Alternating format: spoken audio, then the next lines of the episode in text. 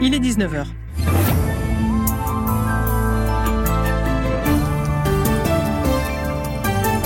C'est l'heure du journal d'Hélène Philippe. Bonsoir Hélène. Bonsoir à tous. Ils étaient des milliers, foule anonyme et courageuse en Russie à l'enterrement d'Alexei Navalny. Soutien de l'opposant numéro un au Kremlin criant non à la guerre sous haute surveillance policière presque inimaginable. Une journée suspendue. Nous sommes en direct de Moscou. L'actualité, c'est encore le verdict dans le procès du meurtre d'Éric Masson. 30 ans de prison pour le tireur avec peine de sûreté.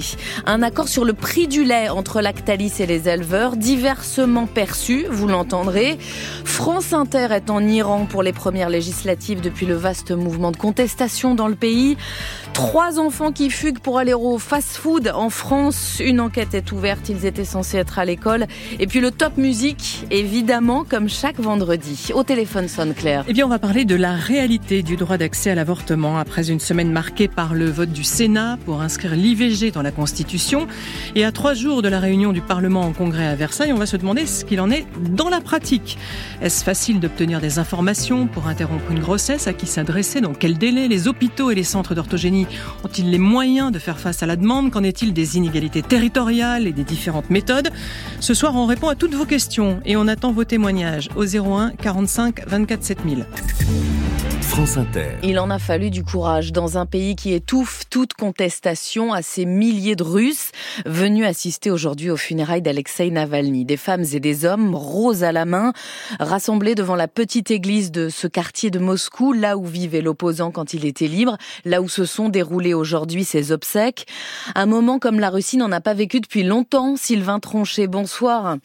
Bonsoir Hélène. Vous êtes notre correspondant en direct de Moscou. Vous y étiez, Sylvain, et cette foule malgré une forte présence des forces de l'ordre, n'est pas restée silencieuse. Non, et c'est en scandant son nom que la foule a attendu le cercueil d'Alexei Navalny. Des milliers de personnes de tous âges, toutes conditions, venues parfois de très loin. Il y avait là d'authentiques navalnistes, des opposants à Vladimir Poutine et même des anciens dissidents de l'époque soviétique comme Alexei. Lorsqu'il est décédé, j'ai eu l'impression que le soleil avait cessé de brûler. J'ai eu l'impression que c'était moi qui mourais. Nous sommes venus ici pour dire non seulement au revoir au soleil de notre opposition, mais aussi pour protester contre le régime de Poutine, ce régime néo-bolchevique. La cérémonie de recueillement a donc rapidement tourné au rassemblement anti-régime. On a même entendu la foule crier Niet non à la guerre, ce qu'on n'entend plus depuis des mois en Russie. Elena a apprécié. C'est très bien d'être ici euh, et voir euh, beaucoup de gens. Ça me donne l'impression que je ne suis pas seule ici. Je suis avec mon peuple.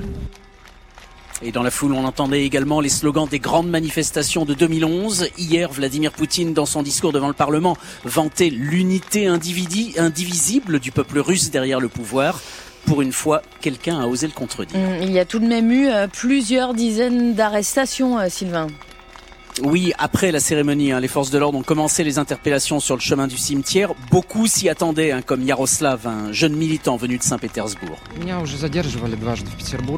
J'ai déjà été arrêté deux fois à Saint-Pétersbourg lors d'un piquet de grève et une distribution de tracts.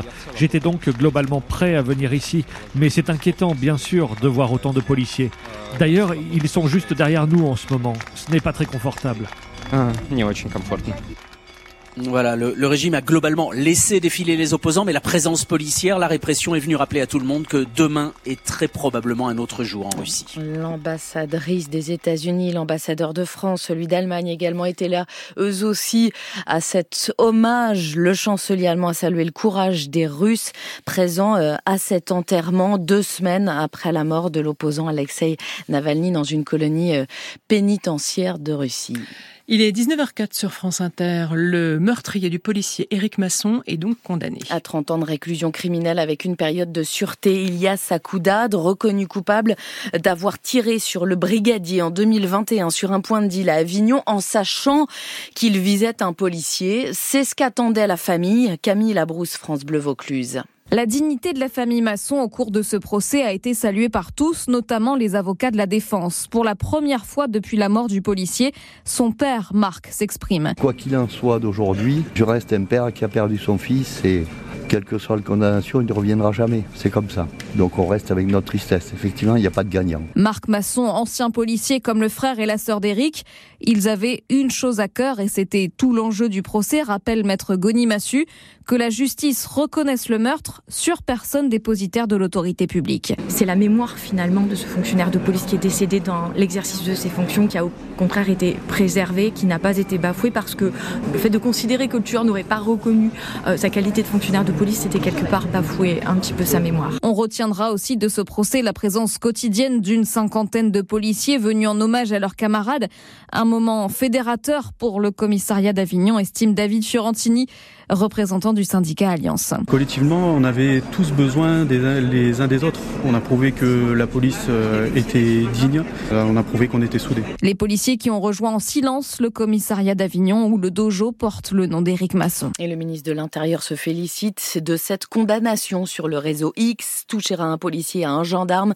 c'est blesser la France. Justice a été rendue, écrit Gérald Darmanin.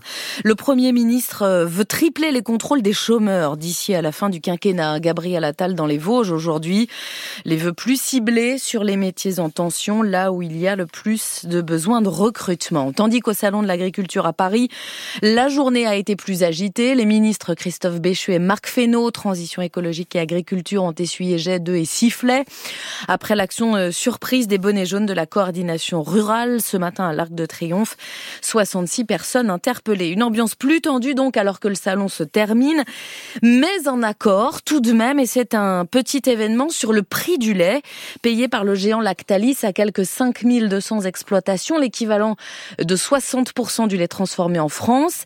425 euros les 1000 litres, c'est 5 euros de plus que la dernière proposition de l'industriel, ce qui satisfait le vice-président de la Fédération nationale des producteurs de lait, Ghislain Deviron, exploitant dans la Sarthe. Je vais euh, prendre l'exemple de notre ferme euh, familiale où on produit un million de litres de lait par an à trois associés, eh bien c'est 25 000 euros de chiffre d'affaires en plus. C'est un niveau euh, qui nous semble acceptable et qui permet de rouvrir des négociations futures sur une nouvelle formule de détermination du prix qui devrait éviter tous les problèmes qu'on vient de connaître les derniers mois.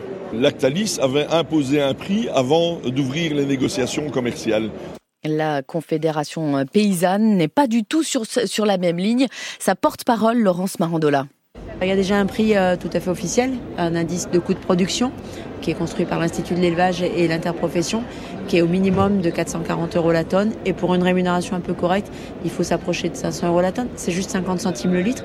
Aujourd'hui, 425, c'est des miettes en fait. On sait tous aujourd'hui que c'est plus possible d'extorquer de cette façon des éleveurs, des paysans avec des prix qui permettent pas de couvrir les charges. Et la rémunération de notre travail, c'est un scandale. Ça montre qu'Egalim a failli, ça montre que de l'agro-industrie continue à extorquer impunément des paysans. Réaction recueillie par Mathilde Demi au salon de l'agriculture, où il est aussi question de bien-être animal. Et c'est une lourde condamnation qui vient d'être prononcée dans ce domaine contre la deuxième plus grosse porcherie du Finistère, deux élevages de cochons appartenant au même gérant, condamnés à 60 000 euros d'amende chacun, dont 20 000 avec sursis, et à une interdiction de détenir un animal pendant un an. Deux sociétés épinglé par l'association L214, Nicolas Olivier. Détruits avec des plaies nécrosées et des escarres, des animaux privés de soins, serrés dans des cages, dans l'obscurité et sans accès permanent à l'eau. Ce sont quelques-unes des constatations effectuées par les gendarmes et par les services vétérinaires dans ces deux élevages qui pouvaient abriter jusqu'à 18 000 porcs. Malgré les mises en demeure, plusieurs contrôles inopinés menés entre 2019 et 2021 n'ont pas montré la moindre amélioration. À l'audience le 2 février, l'exploitant avait affirmé faire ce métier par passion et dénoncé un acharnement, voire un complot.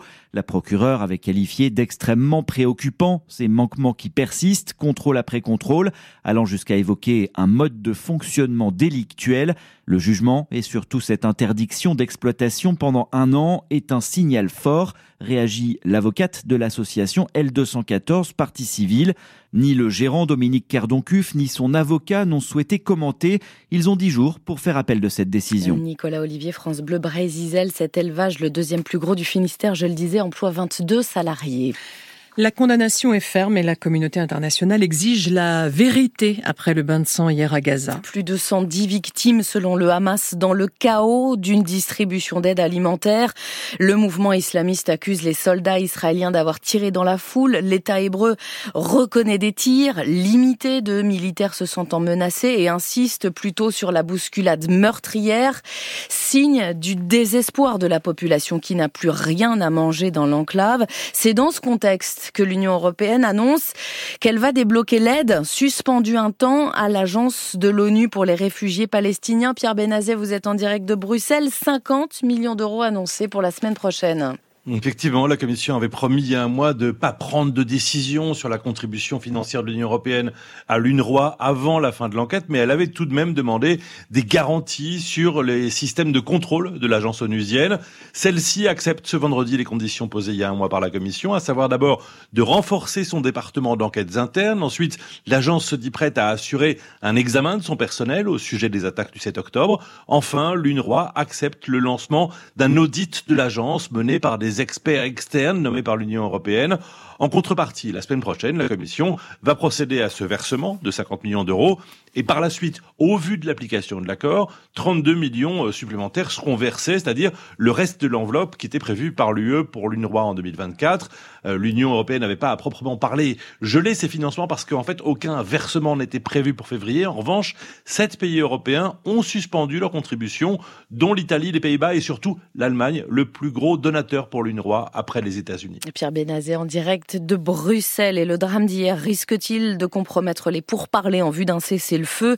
L'Égypte reste confiante ce soir pour qu'un accord aboutisse d'ici au début du ramadan autour du 10 mars prochain.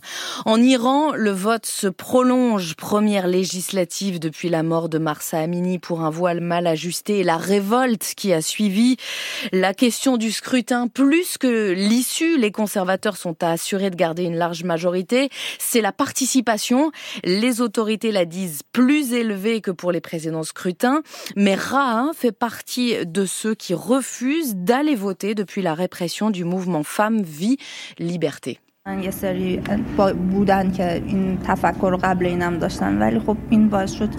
Il y avait déjà des gens qui pensaient comme ça avant, mais depuis le mouvement de 2022, le nombre des opposants a augmenté. Je n'ai aucune raison d'aller voter. Il y a plus d'espoir dans l'abstention que dans le vote. À l'époque, les réformateurs étaient au pouvoir et il y avait un espoir de changement. Mais il n'y a plus aucun espoir. Il faut au moins qu'ils s'inquiètent et qu'ils réalisent le fossé qui s'est creusé entre eux. Un témoignage recueilli par notre envoyé spécial à Téhéran, Timur Osturk, avec Zina Chassavdari.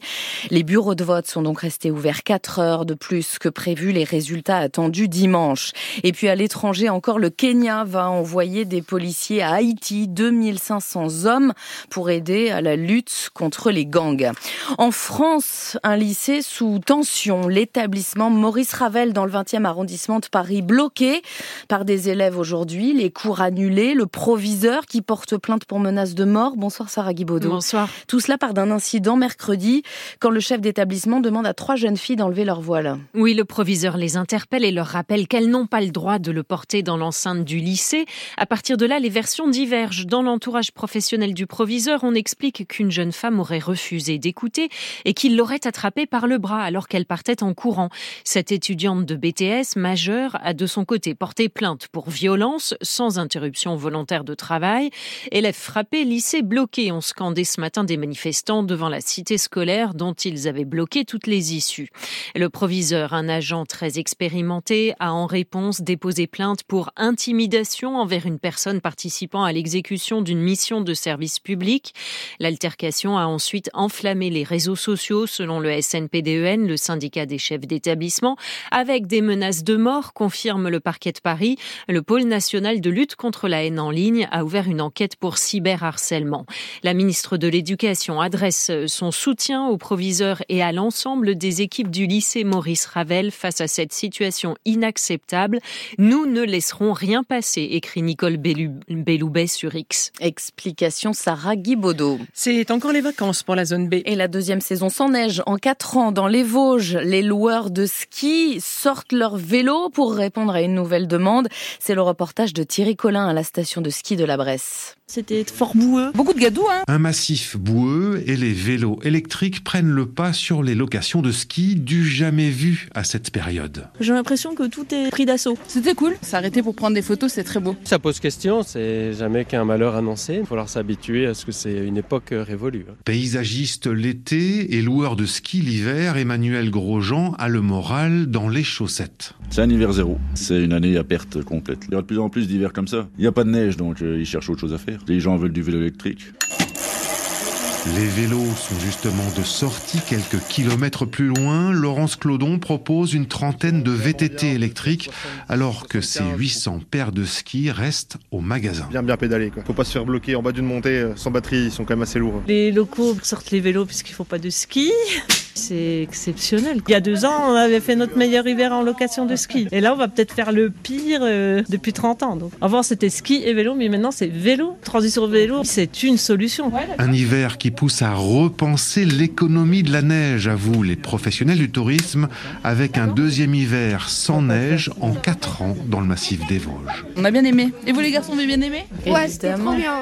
Reportage France Bleu Lorraine, attention sur les routes demain. Drapeau rouge dans les deux tiers est euh, du pays. Dans la région de Toulouse, les enfants ont repris l'école et visiblement hier, c'était pas assez bon à la cantine. L'histoire que l'on va vous raconter maintenant pourrait prêter à sourire. Elle se termine bien, mais elle pose tout de même beaucoup de questions. Trois enfants de 8 ans ont réussi à s'échapper de leur école à Tournefeuille, disparus plusieurs heures avant qu'on les retrouve dans un fast-food à plusieurs kilomètres de là. Bonsoir William Delesseux. Bonsoir Hélène. Une grosse frayeur et d'importants moyens de recherche hein, quand même mobilisés. Oui, un hélicoptère a survolé l'ouest de Toulouse pendant quelques heures, des drones mobilisés, les sapeurs-pompiers de la Haute-Garonne, des chiens de la brigade cynophile. Les parents sont prévenus à 17h30. Quatre heures plus tard, les caméras d'une enseigne de restauration rapide montrent trois enfants sur des images. Ce sont eux, ils sont identifiés et surtout localisés euh, par la police dans un restaurant du quartier des Arènes et dans la ville de Toulouse, donc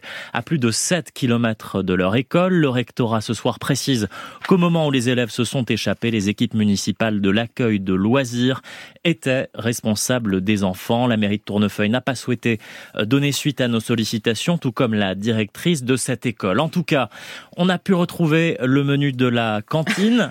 Hier midi, il y avait du gratin de chou-fleur. C'est pourtant bon ça peut quand même donner envie euh, d'aller déjeuner dehors. Voilà. une enquête est ouverte hein, quand même, faut le dire, William Delesseux. Merci à vous. Les familles des enfants ont été reçues par le maire de la commune aujourd'hui. J'imagine que vous aussi, vous avez fait les 400 coups. Bonsoir Mathieu Culeron. Bonsoir. notre spécialiste musique inter, notre oreille sur ce qui s'écoute le plus en ce moment. Et ce soir, ben, on se penche sur un phénomène que l'on pourrait appeler l'union fait la force. Oui, les albums collaboratifs marchent bien, voire très bien dans le top album français. On a vu ça avec l'album évidemment de Tiakola Gazo qui est toujours à la 9 place. Là, c'est un album commun entre Dadju et Taïk qui se classe directement numéro 1. Les deux artistes autrefois présentés comme rivaux sont désormais alliés et si on additionne leur stream, on arrive à près de 30 milliards d'écoutes à eux deux. Et ce titre va venir augmenter évidemment les statistiques puisqu'il est streamé plus de 33 millions de fois sur Spotify.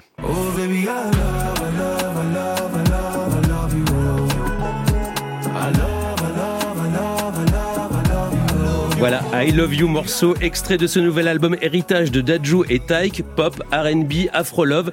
C'est le secret du succès du frère de Gims et du Marseillais de 27 ans, Taïk. Autre ambiance, Mathieu, on traverse la Manche euh, pour aller regarder ce qui se trouve numéro 1 du classement des singles et là c'est une américaine qui domine le classement. Et oui, et c'est Beyoncé avec son premier titre qui annonce son futur album Country, hommage de Queen Bee à l'état qu'il a vu naître, une façon aussi de contrer l'ouragan Taylor Swift. Ils sont nombreux dans l'histoire de la musique à avoir porter un chapeau de cow-boy pour marquer les esprits.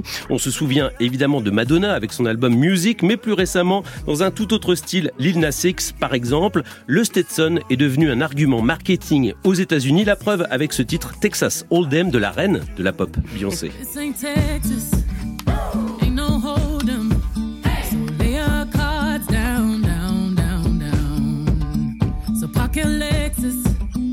Merci Mathieu Culeron. L'album Country de Beyoncé, ce sera pour le 29 mars prochain. Et merci à vous, Hélène Philly. On vous souhaite un très très bon week-end.